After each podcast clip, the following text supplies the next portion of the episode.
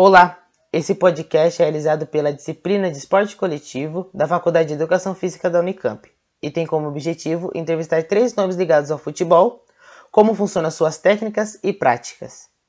Iniciamos nossas entrevistas com o Eduardo Barros, como ele saiu do jogador profissional para o treinador e como funcionou sua trajetória. Já fazendo uma pergunta, como foi essa sua transição do jogar futebol trabalhar com futebol? A, a, transição ela foi se desenhando, né? Porque eu entrei na faculdade em 2003 paralelamente aos estudos, eu ainda jogava. Né? Então, 2003, 2004, 2005, 2006, Faculdade de Educação Física, a FEF, tinham as disciplinas comuns e no terceiro ano você escolhia um caminho, né, da licenciatura ou do bacharelado. Foi quase que simultâneo a decisão, né, que eu já tinha é, de seguir no bacharelado com o término da minha ainda pseudo carreira de atleta profissional. Né? Só que eu paro de jogar futebol já com bastante conhecimento de uma profissão, né? no caso, a profissão de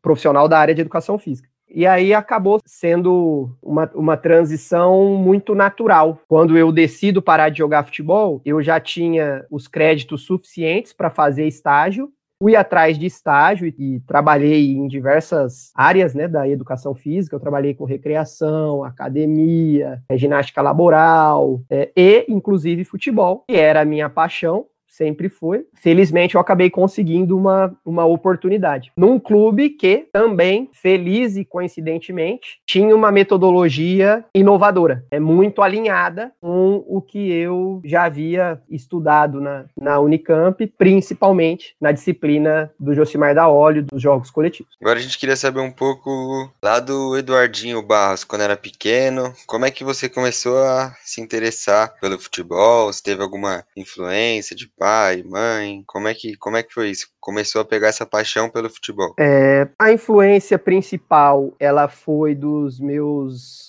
amigos da rua. Talvez eu seja uma das últimas gerações, pelo menos das grandes cidades, e ainda brincava na rua. Eu sou de Campinas mesmo. Hoje eu tenho um sobrinho que tem 12 anos de idade e ele não pisa para fora de casa. E a, a, minha rua, quando eu tinha a idade dele, ela estava sempre repleta de gente brincando na rua, especialmente nos finais de semana, mas não só. Hoje já não tem mais ninguém. Então eu, eu lembro perfeitamente de boa parte da minha infância que ela era repleta de futebol do meio da tarde até a noite, vários dias da semana. Então foi, foi assim que começou a paixão pelo, pelo futebol. E aí você escolhe um time para torcer, né? E claro, por influências de amigos, de tios, de bastante gente me influenciando, né? Dentre familiares e amigos, e de paixão de infância se tornou profissão. A gente também tem alguns dados seus aqui que a gente estudou, pesquisou bastante, mas a gente queria que você falasse um pouco dessa sua trajetória já profissional. A gente sabe que você se formou na, na Unicamp, né, na FEF.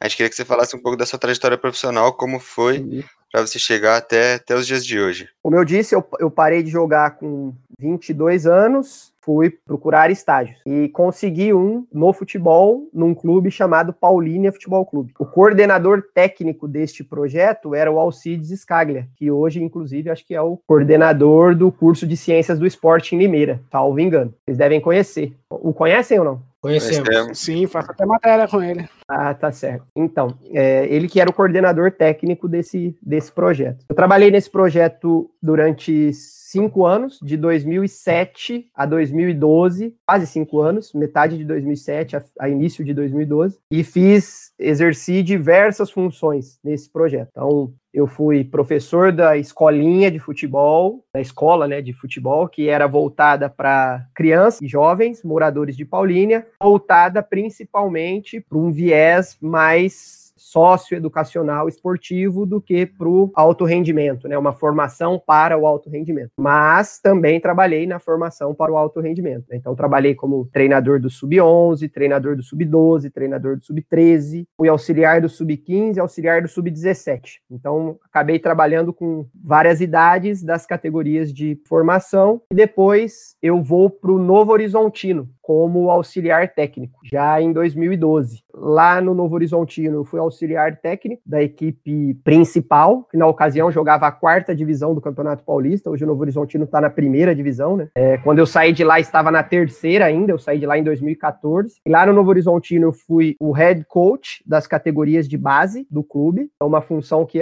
fiz até esse ano no Atlético Paranaense. Então já havia feito num clube de menor dimensão lá em 2014, no Novo Horizontino.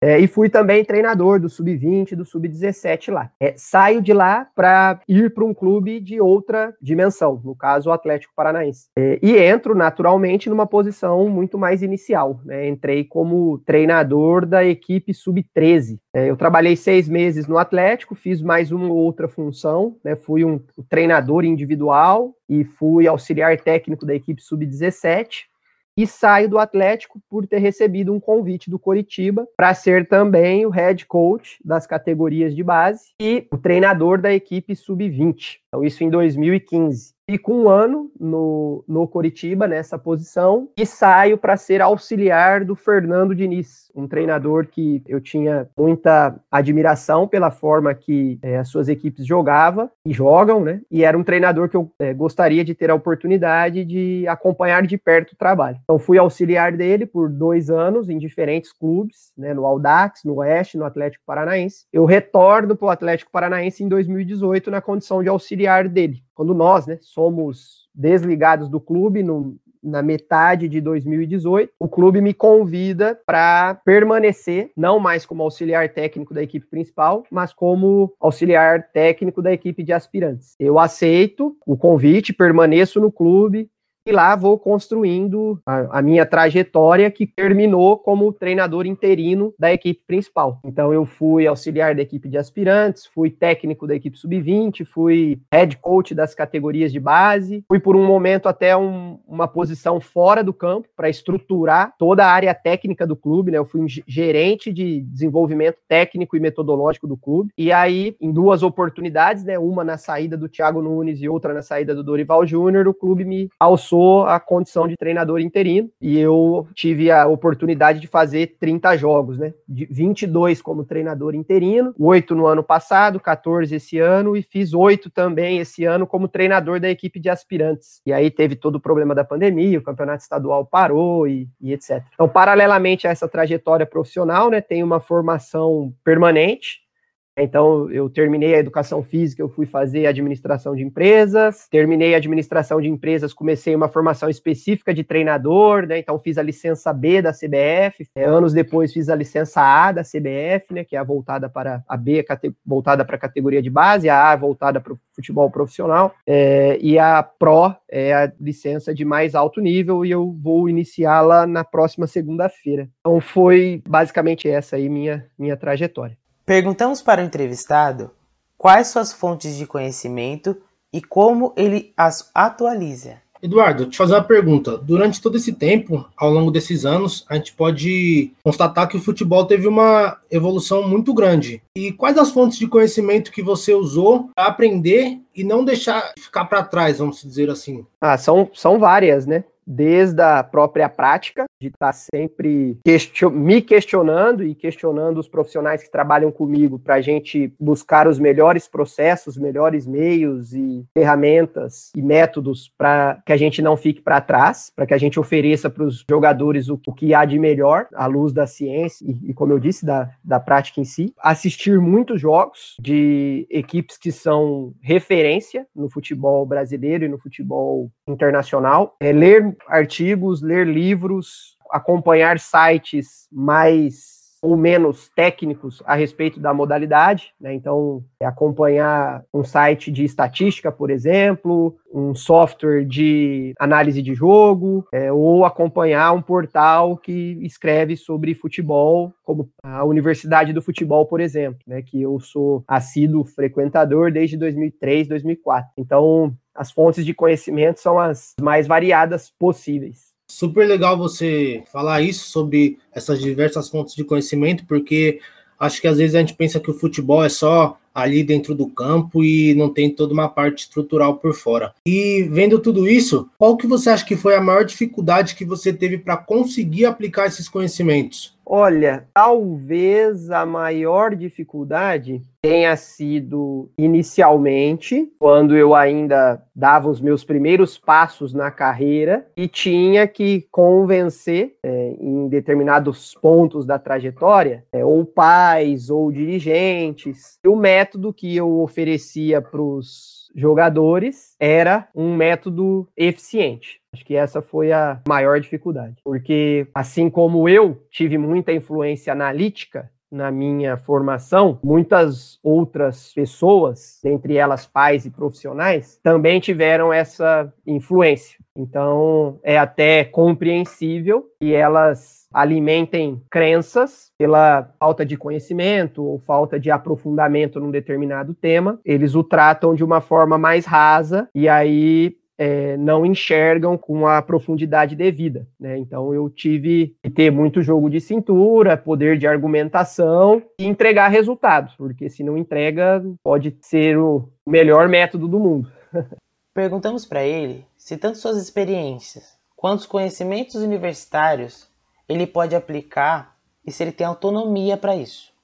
E ainda sobre isso, os clubes de alto rendimento por onde você passou, sabe que você teve cargos muito importantes, eles dão autonomia para você utilizar a teoria que você acha melhor? Como é que é essa questão? Eles dão liberdade para você colocar em prática tudo aquilo que, que você acha, esses métodos que você diz, os dirigentes, as pessoas mais importantes dão a liberdade que você quiser? É, eles os clubes dão autonomia, mas é uma autonomia sob supervisão. Eu não saio liderando os processos exclusivamente da minha cabeça, é tudo sempre muito construído. Uma das ferramentas que eu aprendi nesse meu tempo de prática é a gente colocar em execução uma matriz que ela é chamada de LDP, é lidera, decide e participa. Então, por exemplo, na condição de head coach, muitos dos processos eu liderava. Então, muito do que envolvia metodologia de treinamento, o modelo de jogo institucional, era o líder desses processos. Mas quem validava esses processos, quem tinha o D da decisão, sinalizando, Eduardo, vá por aqui, Eduardo, estou de acordo, equipe técnica faça esse ajuste, essa correção de rota. Quem tinha esse D do poder da tomada de decisão era, claro, o diretor de futebol. Né? Então, é apenas um exemplo, né, para ilustrar o espectro da autonomia. Claro que ela existe, mas não é uma autonomia fácil. Não sei o que está acontecendo. O clube, os dirigentes, eles têm até a obrigação de saber o que está tá sendo feito. Eduardo, a gente sabe que você se preparou muito para estar onde está. Você falou dos conhecimentos você busca sempre, está se atualizando. Mas uma coisa que a gente não sabe, acho que é sempre uma dificuldade para os treinadores, é como colocar em prática, como ensinar os seus atletas aquilo que você sabe. Como você acha que é a melhor forma, como você busca fazer isso? Bom, talvez essa seja uma, uma grande vantagem de ter a formação de professor. Então, a, a atuação profissional é uma atuação pedagógica. Eu preciso entender qual que é o nível, e aí é o, o nível complexamente falando, né? Não é só o nível técnico do jogador. É o nível emocional, é o nível intelectual, é o nível social, é o nível cognitivo, nível físico. O jogador, cada um dos seus jogadores se encontra. Então, a, a, partir disso, entendendo em que ponto do processo que cada jogador está, é, você consegue mensurar ou avaliar até que ponto você consegue ir com cada um deles. Porque, apesar de ser uma equipe, a, a equipe é constituída por jogadores que estão em diferentes pontos do processo, que oscilam, como todo ser humano, no processo de evolução própria. Acho que ter empatia, ter uma boa didática, ter conhecimento conhecimento de, eu disse, pedagogia. Conhecimento, é, mais que não seja aprofundado, do comportamento humano. Tenho uma formação em psicologia, apesar de estudar com frequência comportamento humano. Eu acredito que me auxilia. Acho que é isso que eu procuro fazer. Pensando nisso tudo que você falou, você acha que é mais fácil aplicar essa metodologia na base ou no, já no profissional já? Onde você acha que é mais fácil? Sem dúvida na base. Visibilidade, a pressão, o tempo, na base, é, a visibilidade é muito menor, a pressão é muito menor e o tempo é muito maior. para você implantar qualquer que seja a ideia. O profissional não há tempo, é imediato. É, jogadores no profissional, você acha que eles dão espaço para você aplicar teorias que você aprendeu em faculdade, essas coisas que você estudou? A gente sabe que você tem uma formação grande, não é só ex-atleta, como tem muitos no cenário do futebol, que você estudou muito, se formou muito, se especializou. Você acha que tem essa abertura para você aplicar essas coisas da teoria, sair do papel para a prática? Como é que você buscou fazer isso no alto rendimento profissional?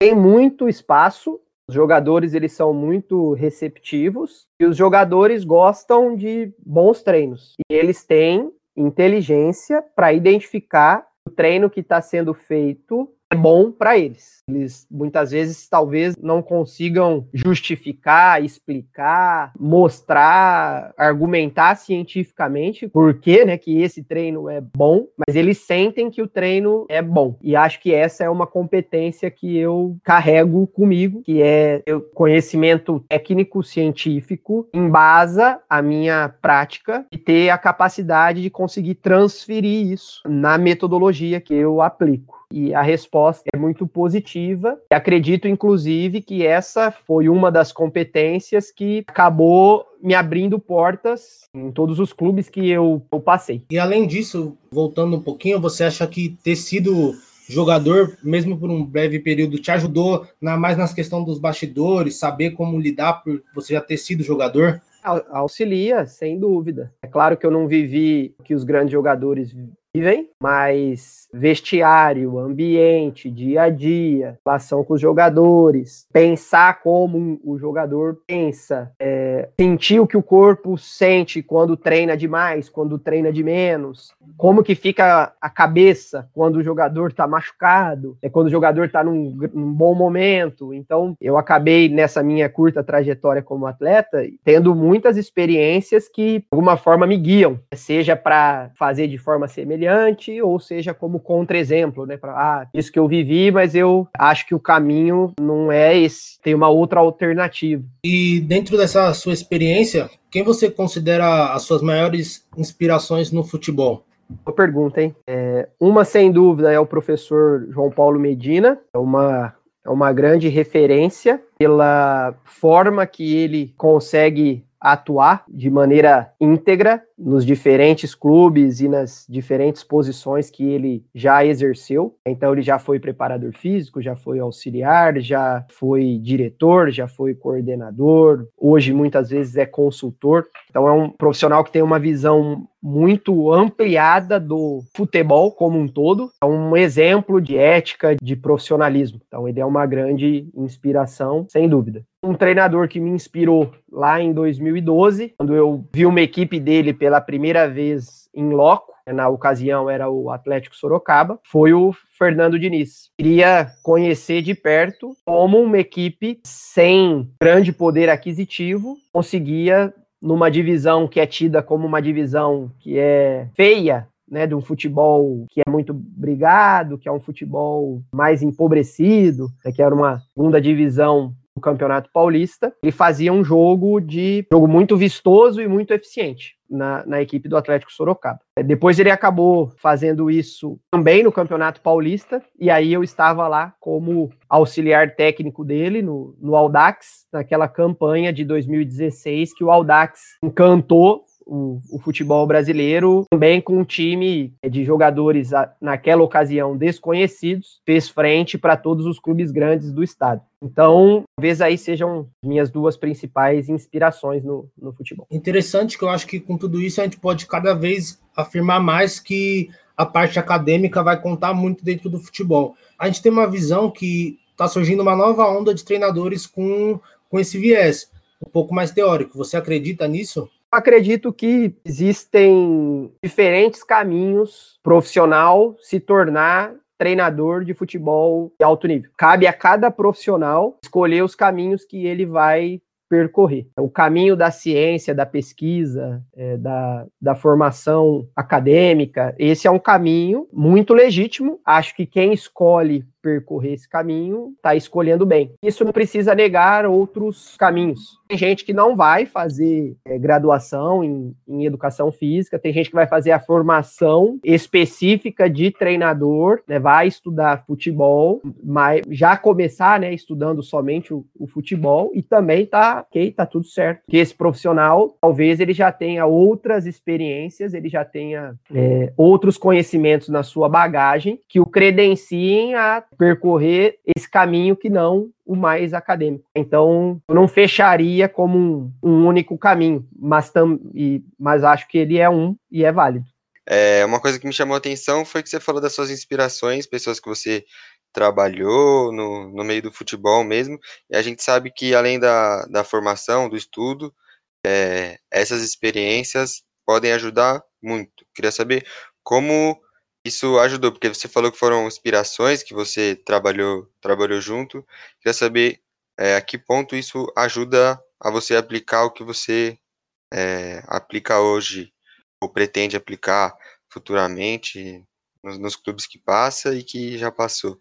Está na moda quando a gente começa a ler sobre futebol, né, que é preciso ter uma abordagem sistêmica. E, poxa, o que é uma abordagem sistêmica? Se a gente for falar aqui de abordagem sistêmica, nós vamos ficar uma hora e meia tentando cercar tudo aquilo que compõe é, uma abordagem sistêmica. Ter a oportunidade de trabalhar com João Paulo Medina, né, com o professor Medina, que talvez seja quem instituiu no futebol brasileiro a necessidade de é, termos uma abordagem sistêmica para todos os processos do futebol, é muito enriquecedor. Né? Então, quando você tem a oportunidade de conviver no dia a dia, é, alguém que te inspirou num determinado momento porque você o leu, porque você é, ouviu uma palestra e ele se tornou uma referência profissional para você, é, de um engrandecimento profissional significativo. E às vezes é, você não você trabalha com essa pessoa, mas depois você não está o resto ou a integralidade da sua jornada com esse profissional. Então você não está mais com ele, mas você carrega consigo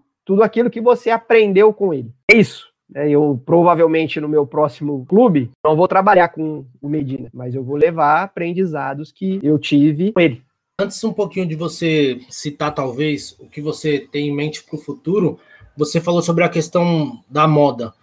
Você considera que o futebol brasileiro está passando por um momento onde a moda é contratar treinadores estrangeiros?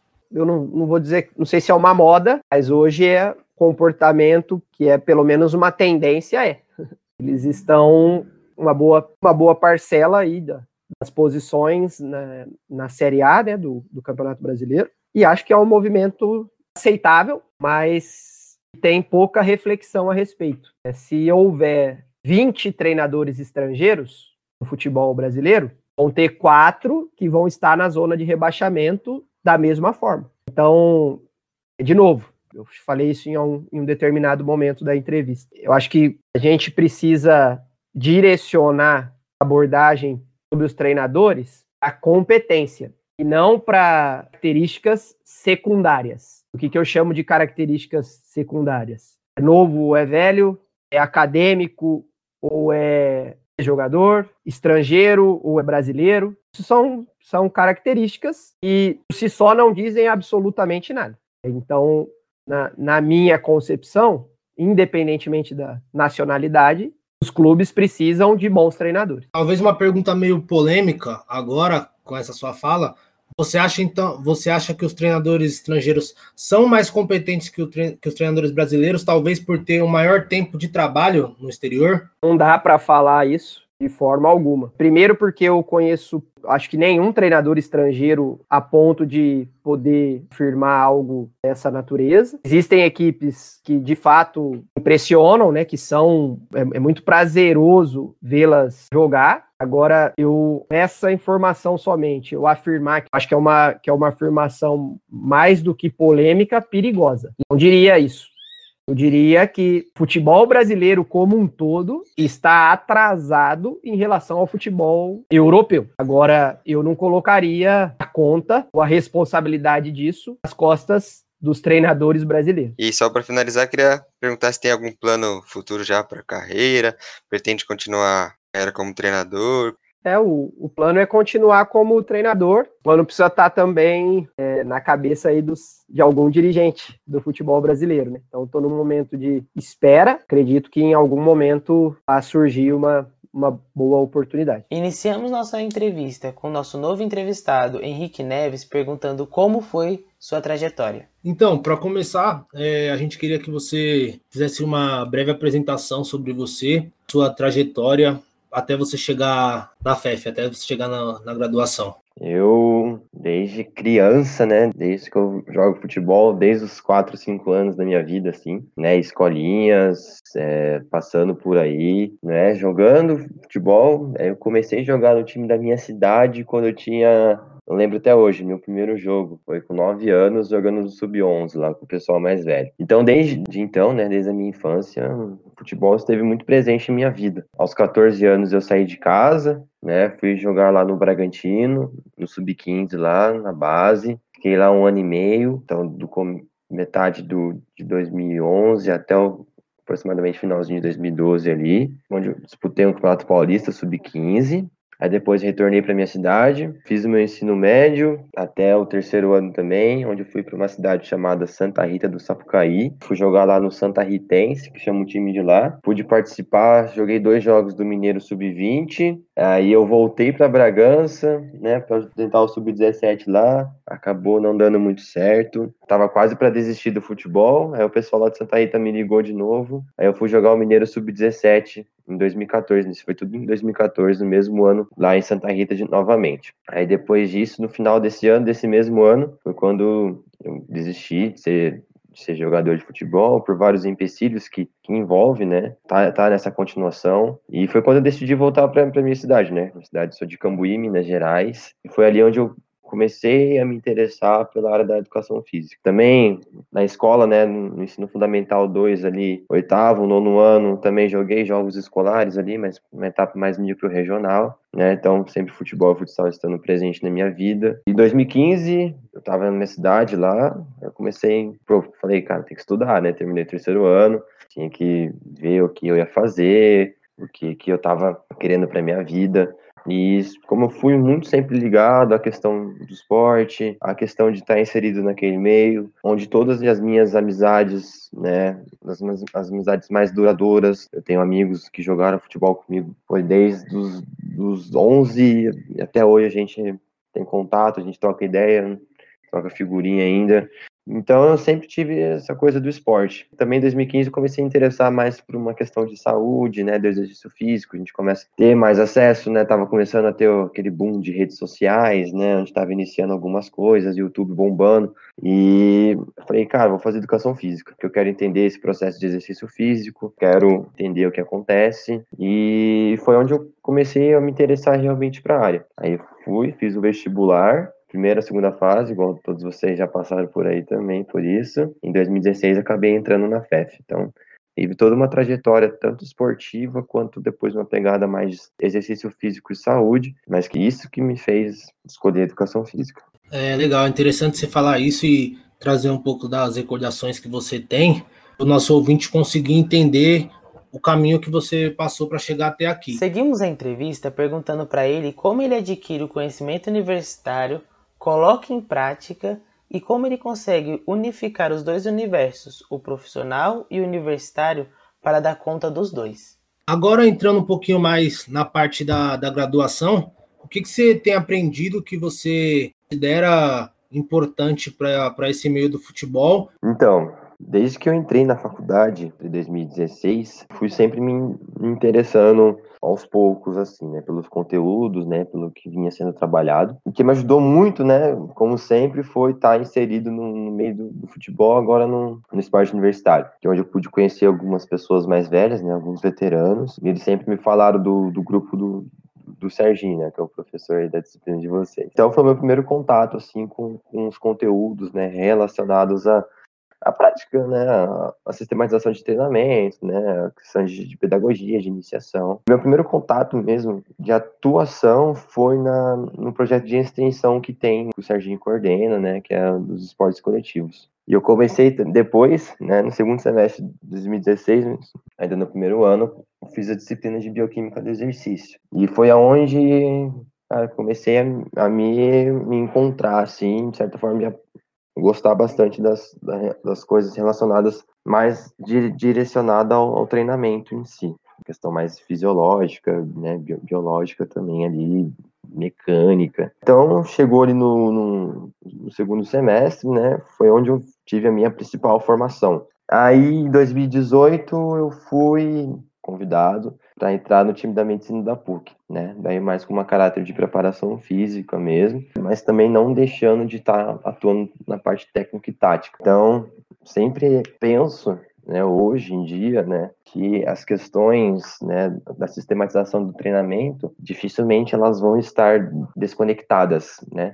Então, pô, para você ser um bom treinador hoje, né, independente se você vai ser preparador físico, se você vai ser técnico, se você vai ser auxiliar técnico, se você vai ser analista de desempenho, se você, independente da função que você vai exercer dentro do, ambiente ali, a gente vai levar mais para o cunho competitivo de esporte, né, a gente tem que estar tá compreendendo esses processos, né, para que né, a nossa prática também ela faça sentido, né, ela se torne ainda mais efetiva dentro do, do, do sistema. E como a gente vai, tem um dado tempo de fazer tudo, né, a gente vai direcionando algumas, algumas coisas, né. Então eu chego em 2018, final de 2018, né, início de 2019, falo com a Paula, eu entro no, no grupo de pedagogia do esporte. Estou lá até hoje. Você citou a sua troca de conhecimento com alguns veteranos da FEF e o uhum. quanto você considera isso importante para sua carreira, o quanto isso está impactando na sua carreira? Eu acho Cara, acho que isso é o principal. Quando, acho que eu, quando eu entrei na faculdade, eu era um cara muito fechadão, assim, sabe?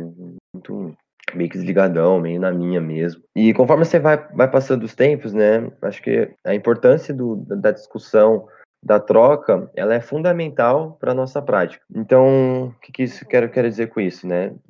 Independente de onde a gente esteja inserido, né? Independente de onde a gente vai estar tá, vai tá é, sendo colocado, sempre a gente vai ter algo para aprender com alguém, sempre a gente vai ter algo para discutir com alguém, a gente vai ter que estar tá aberto a isso, né? É, hoje, sem os, os, os, amigos que eu fiz na faculdade, né, os mais velhos, eu acho que eu não seria nada daquilo que, que eu pude chegar até o momento. Depois de toda essa busca que você falou, mais de uma parte teórica, tudo isso, como você acredita que você está conseguindo passar essa teoria para os seus atletas dentro da prática? É um desafio diário, assim. Né? É um desafio desde que, comecei a trabalhar, comecei a comecei não a trabalhar, comecei a atuar na, na área. É um desafio diário. Acho que ele ele acontece no, no seu dia a dia, no seu treino a treino, né, na sua aula a aula.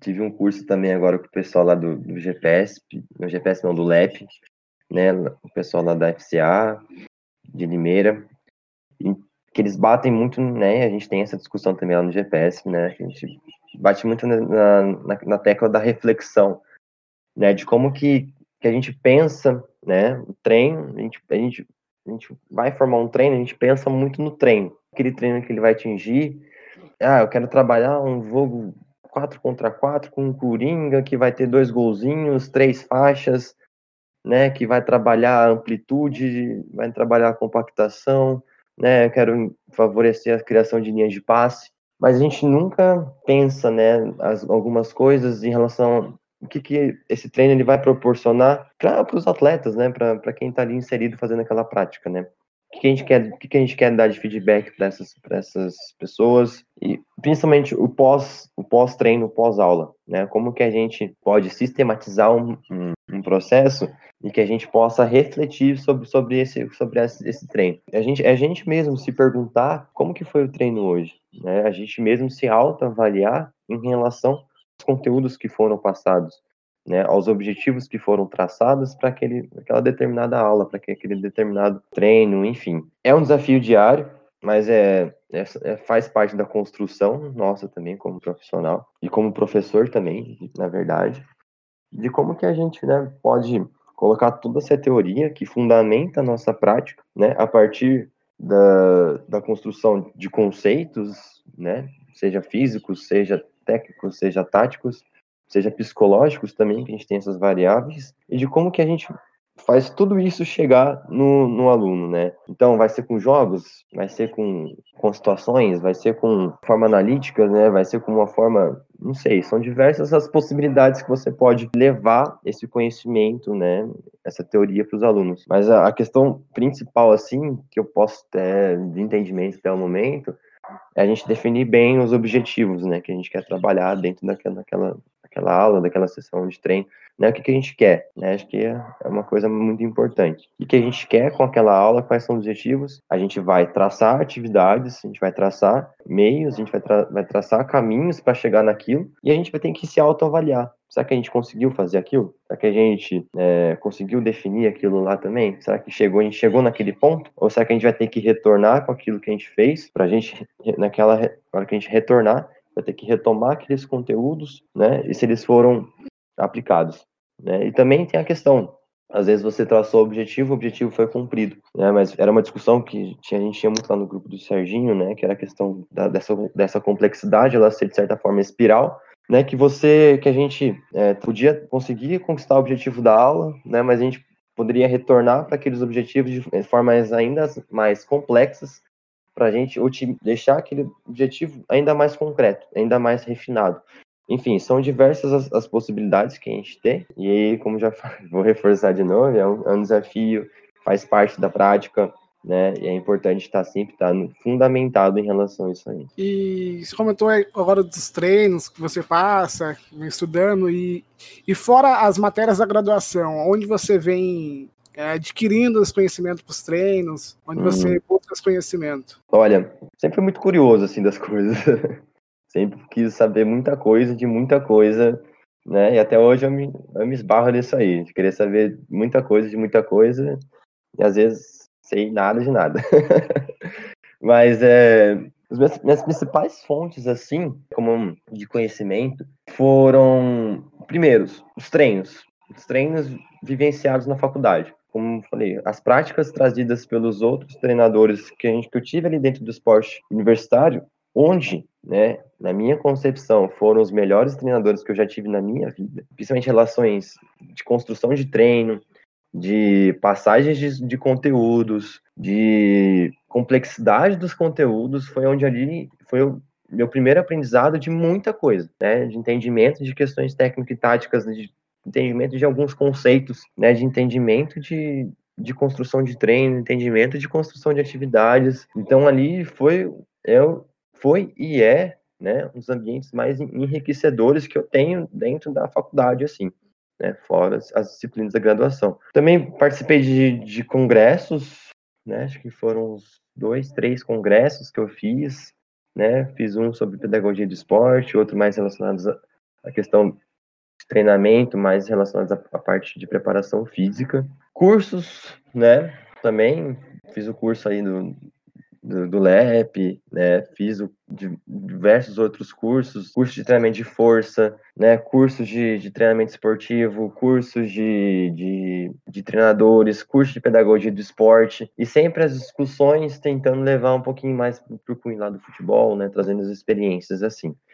Então, nunca fiquei, né, lógico, também teve, teve leituras de livros, muita leitura de, de artigos, né, principalmente na área de treinamento físico, então essa parte de treinamento físico é uma leitura muito forte que eu, que eu já fiz, né, parte de pedagogia do esporte também, lê bastante em relação à pedagogia do esporte, e também, né, não posso deixar de citar os grupos de estudos, né, o grupo de estudos lá do Labex que eu fiz parte, o grupo de estudos do Serginho, o grupo de estudos do GPSP, porque, como a gente já, já falei, a hora que você estuda e a hora que você discute, você está construindo ainda mais aquele conhecimento. E também ter passado por três anos de, de, de monitoria ali na, na disciplina de bioquímica do exercício foi algo mais do que enriquecedor também, porque sinto que quanto mais a gente vai explicando aquele conteúdo, fazendo com que as pessoas queiram entender, né? Foi uma, uma monitoria muito ativa, né? A gente estava trabalhando, a gente tinha que saber aquele conteúdo, né? A gente tinha que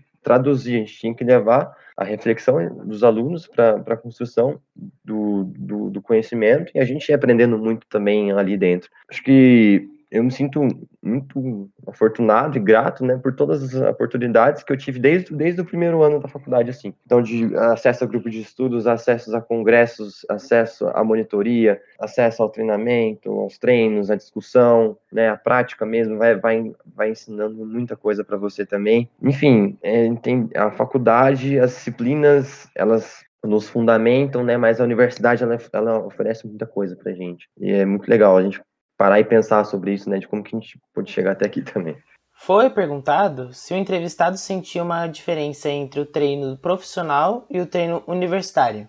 E você comentou anteriormente, né, a passagem ali pelo, pelo projeto Bonfim, Ponte Preta, os times universitários. Queria saber qual a, você sentiu a maior diferença entre o, o treino do alto rendimento, né, do, do time profissional para um pro universitário. Então, a principal diferença que eu vejo assim são as diferenças do processos. E esses processos, eles vão se construir desde a da cobrança daquele, daquele treino, né, do objetivo também, eles vão sendo diferentes. Cargas de treinamento, elas vão variando, né? Então você deixa de ser algo de duas vezes na semana com um jogo no fim de semana, o que você tem que trabalhar seis dias na semana com um jogo no final de semana, ou você tem que, vai ter que jogar duas vezes na semana. É, é outro ambiente, é, é outro pensamento. Mas é, alguns fundamentos, né, algumas teorias, elas se assemelham também. Então, a construção dos princípios, as questões né, de, de, de, pedagogia, de entendimento ali, de reflexão, de como que você vai levar aquele objetivo para o atleta, para atleta naquele caso. E a atuação da preparação física ficava muito mais específica, né, muito mais, de certa forma, direcionada. Não, meu papel é aquele lá. Claro que eu poderia construir papéis, algumas vezes eu fui, de certa forma, atuante também dentro da, da parte de, de, de técnico e tática, né? Auxiliando algumas questões, mas não tão ativo quanto era no, no universitário. Então, eu tive uma função mais específica também. Então, é, a construção do treinamento, ela vai se estabelecendo de certa forma diferente, né? Então, você vai tendo que solucionar problemas de certa forma, problemas diferentes. E como que a gente vai solucionar esses problemas diferentes? Então, com a teoria, né? Com a prática, que é aquilo que a gente já teve. E foi no dia a dia também, foi treino a treino, semana a semana, mês a mês, aprendendo, evoluindo, discutindo, entendendo os processos do alto rendimento, que são muito diferentes do, do, do, do, do universitário, principalmente em relação à questão de resultados, a questão de cobrança, a questão de responsabilidade com aquilo que você está inserido. Né? Não que o esporte universitário não exige uma responsabilidade, mas é uma responsabilidade diferente, né? Porque o esporte universitário, ele também tem aquele cunho de dizer, de estar tá ali, quem tá ali, quem gosta. No alto rendimento, a gente, é algo, cara, é muito diferente, assim, né? Foi algo muito diferente porque a cobrança, a seriedade que aquilo exigia, né, a responsabilidade que aquilo tava, trazia, né, era algo muito complexo, assim, e foi, eu acho que das grandes diferenças, assim, de entender, né, de como que algo se organiza e como que outro algo se organiza, mas que também eles se, se assemelham em, diversos pontos, né, então se assemelhavam também na questão de resultados, né, de, de as coisas ter que dar certo, de ter que andar, ter sucesso nas, nas práticas, sucesso nos treinamentos, sucesso nos, nos, jogos. O dia a dia, o cotidiano, a responsabilidade, a rotina são diferentes, assim. Então, foi algo que mais me pegou de surpresa, né? E foi algo que eu mais consegui, pude aprender ali também, né? Essas diferenças de rotina, de responsabilidade, de, de cobrança, mas também as semelhanças que que toda aquela prática ela também estava trazendo de, em relação às outras coisas. É, acho que a gente está chegando ao final já da, da entrevista. Já queria aproveitar para agradecer muito a participação, a disponibilidade e a troca de conhecimento que ah, é muito, muito valioso, muito rico conhecimento, tudo que você pode falar para a gente. E como uma boa entrevista, a gente queria perguntar quais planos para o seu futuro da sua carreira você tem, porque você vem estudando muito tanto o preparo físico como inspirações de treinadores e estudando o jogo coletivo, a pedagogia do esporte. O que, que você pretende aí para o seu futuro? Já sabe? Está pensando? Como é que tá? Também, nossa, primeira, primeiramente agradecer. Gosto muito de, de resenhar, acho que tivesse aqui sentado em uma mesa aí, tomando uma cerveja, seria melhor ainda. Trocando essa ideia, conversando, cara, porque falar sobre algo que, que eu estudo é algo que, que, que eu gosto, que eu amo, que é o futebol, é algo que, cara, que se deixar, a gente vai, vai trocar ideia aqui até as 10 da noite, cara. A gente vai falar, a gente vai conversar, tem assunto pra caramba para dialogar, né? Gente, agradecer muito o espaço aí. Acho que, pô, passou o tempo até que eu tava imaginando que seria e rendeu de conteúdo assim, mas boa conversa, ela, ela acaba sendo assim mesmo. A gente nem vê o tempo passar, né? E em relação, cara, ao futuro, assim, eu não, não sei muito bem o que vai ser desse futuro. Tô mais agora focado em finalizar o trabalho de conclusão de curso, né? Algo que vem exigindo bastante de mim. Minha, minha, primeira perspectiva, assim, é continuar atuando na parte de preparação física mesmo. E, né, e essa parte de preparação física, ela, por mais que ela exige demandas físicas, fisiológicas, biológicas, né, me, mecânicas, enfim, tudo que vai englobando no esporte, né, e o treinamento esportivo, cada vez mais o preparador físico ele vai tendo que ter esse, esse conteúdo, né, esse conhecimento das, das teorias dos jogos coletivos, as teorias da pedagogia do esporte, para é, favorecer a, favorecer e otimizar ainda mais a, a, prática. Eu me vejo bastante atuando com essa parte de preparação física, a parte de fisiologia do exercício, mas sempre atrelado, né, pezinho ali, né, possível um pé, a mão, tudo, né, no, na pedagogia do esporte, nos, na teoria do, dos esportes coletivos, assim. Nosso terceiro e último entrevistado é o professor Dr. Renato Marques, e iniciamos a entrevista perguntando qual sua trajetória. Eu queria primeiro que você falasse um pouco sobre a sua trajetória profissional, desde, desde a formação, graduação, até, até os tempos de hoje. Pode ser brevemente, só para nossos convidados conhecerem você. Bom, acho que a gente pode começar com a minha decisão em cursar a graduação em Educação Física, né? É, eu sempre fui muito envolvido com esporte. É, na verdade, eu fui atleta de karatê, não de futebol nem futsal, mas sempre joguei bola também, sempre gostei muito. Uh, e aí, quando eu escolhi fazer educação física, eu fui para a Unicamp, né? Fui aprovado na Unicamp. E eu não sei como está hoje o currículo, mas na época a gente fazia dois anos básicos, né? Tipo de, de, de núcleo básico, né? E aí no terceiro ano escolhia ou bacharelado em treinamento esportivo, ou bacharelado em lazer, ou licenciatura. E aí a minha ideia era, era ser treinador, né? Era, era me transformar em treinador. E aí por isso eu fiz bacharelado em treinamento esportivo primeiro. E, e eu queria ser treinador de futsal, que eu sempre joguei bastante, embora não tinha construído uma carreira, né, uma trajetória como atleta de futsal, mas é, acabei me tornando treinador de futsal, tanto de equipe universitária, mas também de clubes, né? Assim, o clube maior relevância que eu trabalhei foi no Guarani, é, com categorias de base, né? Então fui treinador de sub-11, sub-13, sub-15. Até tenho a felicidade de ter ganhado um prêmio na federação no ano que a gente foi campeão paulista, tal. Consegui construir uma trajetória como treinador de futsal.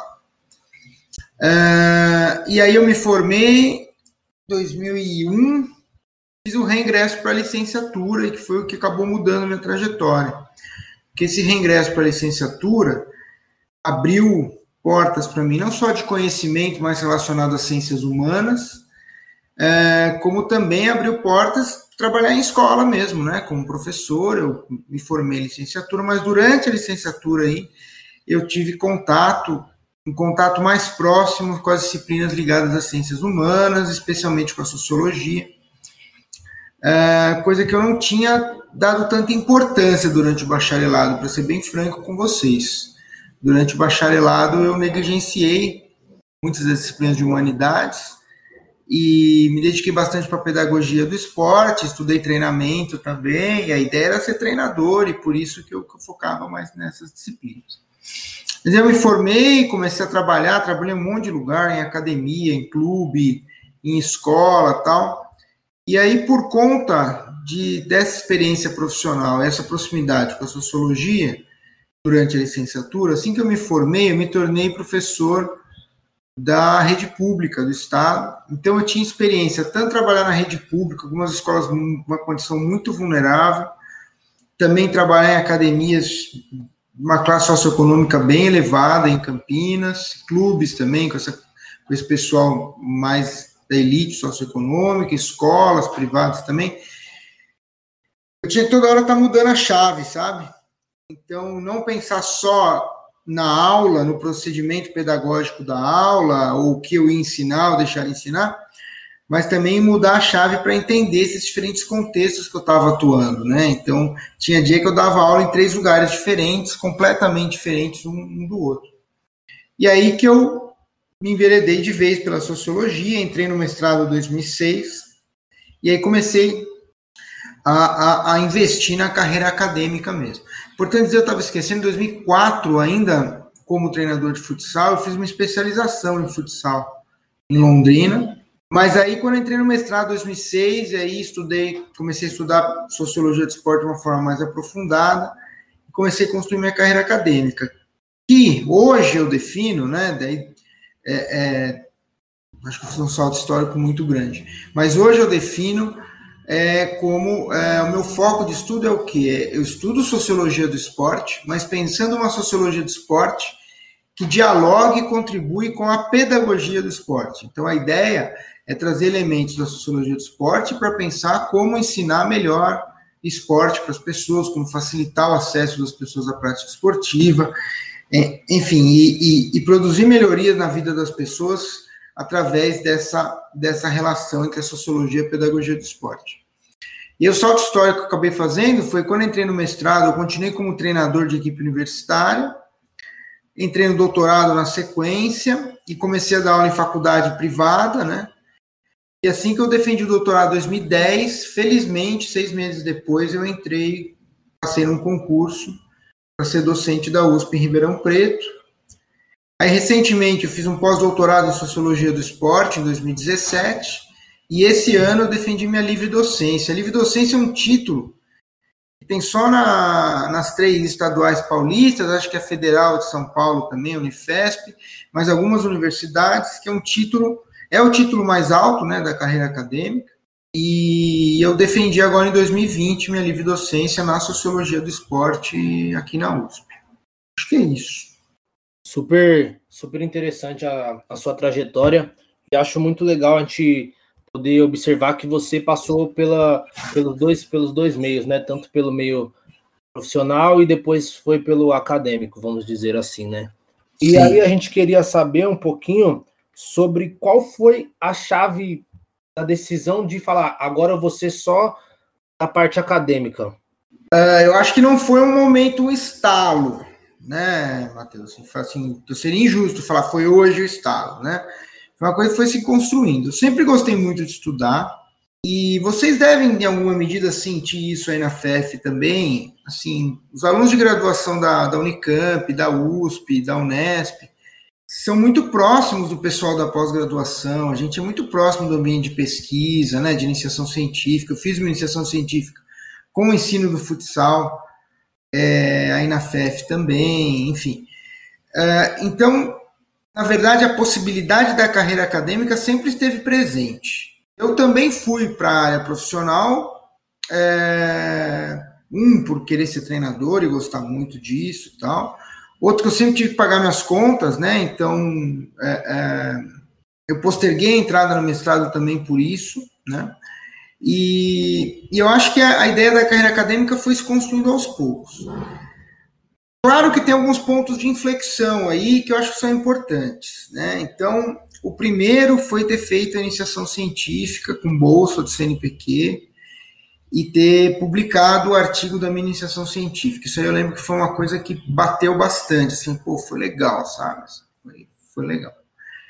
A segunda coisa foi que eu nunca me considerei, antes de terminar o mestrado, e eu não sei muito bem por quê, né? Mas eu sempre quis fazer o mestrado também.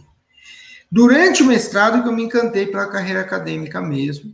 Por quê? Uh, primeiro, porque eu fui ver mais de perto, comecei a, a, a, trabalhar em universidade privada, né? Comecei a me envolver mais de perto com, o campo acadêmico.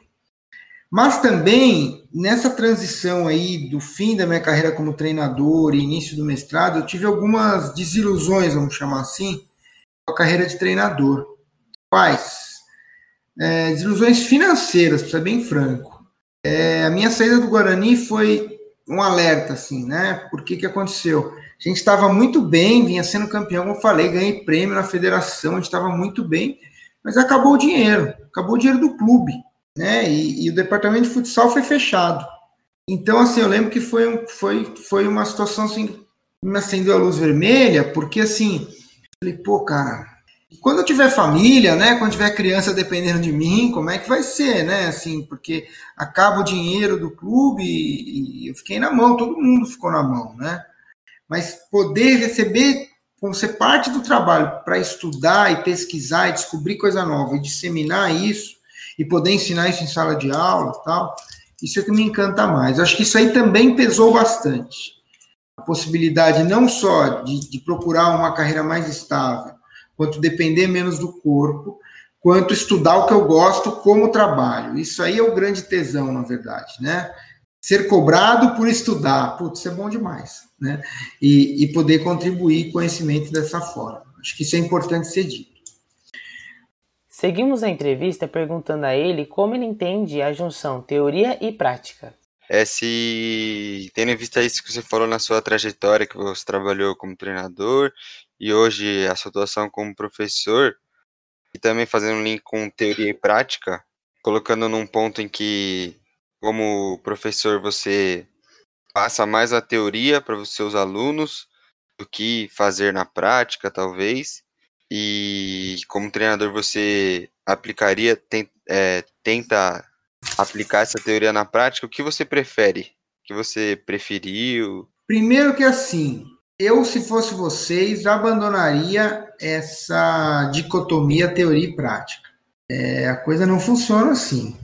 É uma dicotomia que eu não sei exatamente a origem dela, mas ela é muito frágil e perigosa, é uma grande armadilha, na verdade, né? Então, então quer dizer que o treinador que está lá na quadra, ele é da prática e o, e o professor na universidade é da teoria? Não. Teoria e prática, na verdade, são uma coisa só, né? Não, não dá nem para falar que uma não vive sem a outra, não é isso, é uma coisa só. É por isso que inicialmente respondi não para a primeira pergunta lá, a última pergunta do Matheus. Mesmo professor, mesmo treinador que esteja na prática e que tente não estudar, esse cara ele vai estar tá baseado em alguma fundamentação teórica, ele vai ter alguma, alguma, alguma bagagem teórica, ele tem uma história, ele tem um conhecimento, ele, ele entendeu? E, e mesmo as é, é, pesquisas de uma se propõem a fazer reflexões teóricas também, elas só se justificam e se aplicam na prática, né, cara? Então, ah, Matheus, eu a resposta é sim, cara. É larga mão dessa questão teoria e prática. Isso é uma mentira. Até porque tem, tem tipos de estudos que você fala, ah, esse estudo aí não é prático. Um objeto de estudo muito essencial, talvez muito básico. Mesmo assim, só se justifica com alguma aplicação prática posterior. Eu estou usando a dicotomia só para explicar a ideia de como é uma coisa só. Uh, e o contrário é verdadeiro. Então, eu não entraria nessa discussão, não. Eu acho que é um buraco sem fundo, viu, cara? É muito interessante você falar sobre isso.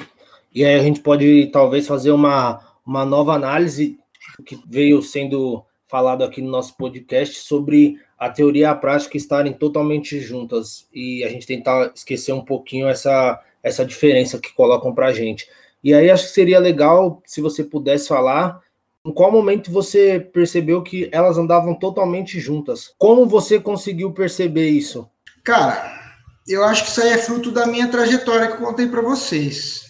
Porque ao mesmo tempo que eu sempre tive muito vinculado a, a, a entender muitas questões do ponto de vista. Eu vou usar a dicotomia de novo para, enfim, para ilustrar isso, mas do ponto de vista teórico, eu sempre fui um cara envolvido com a prática em quadra. Vamos chamar a prática do momento em quadra, teórica do momento de estudo de sala de aula.